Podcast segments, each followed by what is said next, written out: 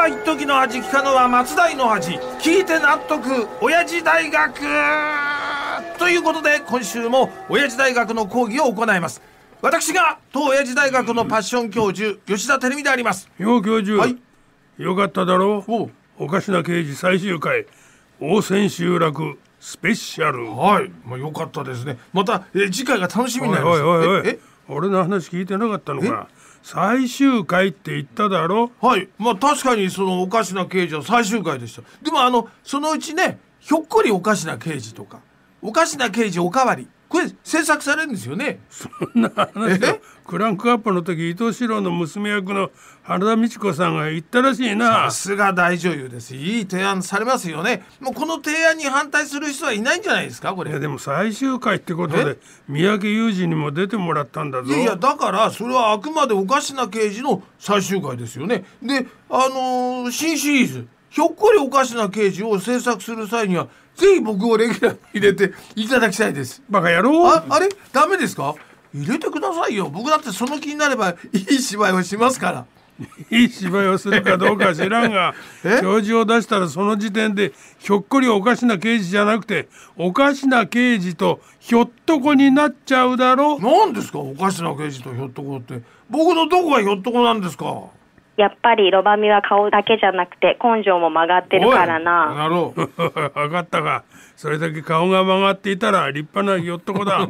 なひょっこりおかしな刑事じゃなくておかしな刑事とひょっとこにしか見えないだろうが。くそー元伊佐温泉観光協会の保坂真由美に2週連続同じセリフを使いまして、ディスられるこの屈辱。まあ腹が立つなこれ、まあまあまあ何にしてもだ。おかしな刑事は一区切りだ。ああまあ20年続いたシリーズがねもう多くの人に惜しまれつつ一区切りをつけたのはすごいことですし出演者スタッフも含めてこれ幸せなことですよね。あまあそれはあるだろうな、で一区切りといえば、はい。この前の3連休が終わってお正月ムードも一区切りじゃないか。そうですね。えということでまあその3連休の最終日に成人の日もありましたしね。え2年前の5月にあの国立がん研究センターが発表した成人年齢とタバコに関するアンケート調査をこれご紹介します。2年前って確か成人の年齢が18歳に引き下げられた年だよな、はいはい。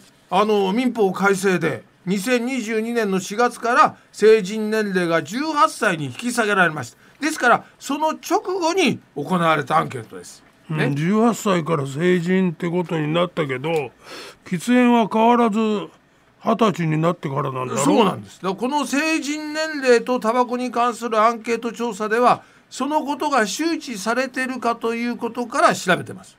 民法改正が施行施行された直後はどうだったんだ、はい。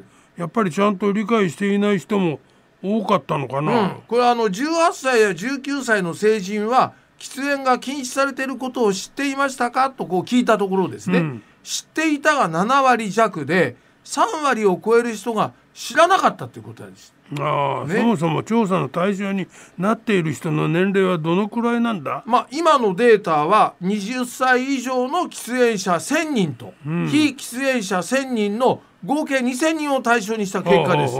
でこれとは別にねえー18歳と19歳の40人に同じ質問をしたところ知っていたが36人で9割知らなかったが2人で5%あとは無回答ということでございました。じゃあ一番肝心な年齢層の人たちは喫煙できぬ年齢についての理解が高いんだな、まあそういうことになりますよね。そして、えー、20歳以上の2,000人に、まあ、20歳になった時にタバコを吸ってみたいと思ったかと聞いたところ吸ってみたいと思ったがおよそ3割弱、うん思わなかったが6割弱で、んあとの1割は分からない答えたくないなどでございました。この答えなかった人たちはすでに喫煙を始めていたってこともあり得るんじゃないの、まあ推測でしかありませんけど可能性はこれ否定できないと思いますよね。そしてえー二十、歳になった時にタバコを吸ってみたいと思ったという人たちを対象に、ん吸ってみたいと思ったきっかけ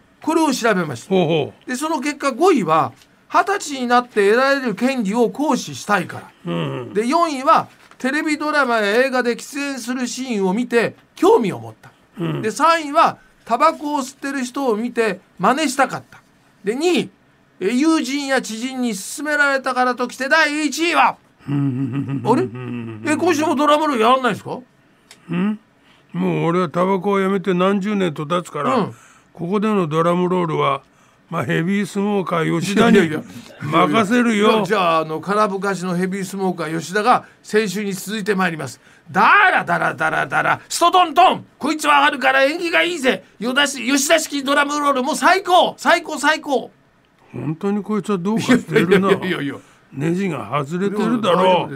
えー締め直してこい、うん。で一応聞いておくが1位は何なんだ？1位は家族が吸っていてタバコが身近にあったからでございました、うんまあ、ね。今のタバコを吸うきっかけの上位5つはどれもなるほどなーって答えだな、うんまあ確かにねこれ以前はあの実生活でも映像でも喫煙シーンに触れることが今よりもずーっと多かったですからね、えーということだと思います。さあそういうことで今週の講義は以上でございます。じゃあ締めの方に行っちゃってください。お願いします。よしじゃあ行くぞうーんシロ今日もまたまた一つ知恵つけちゃったもんな。ヘビースモーカー時代は3年ぐらい続いたな。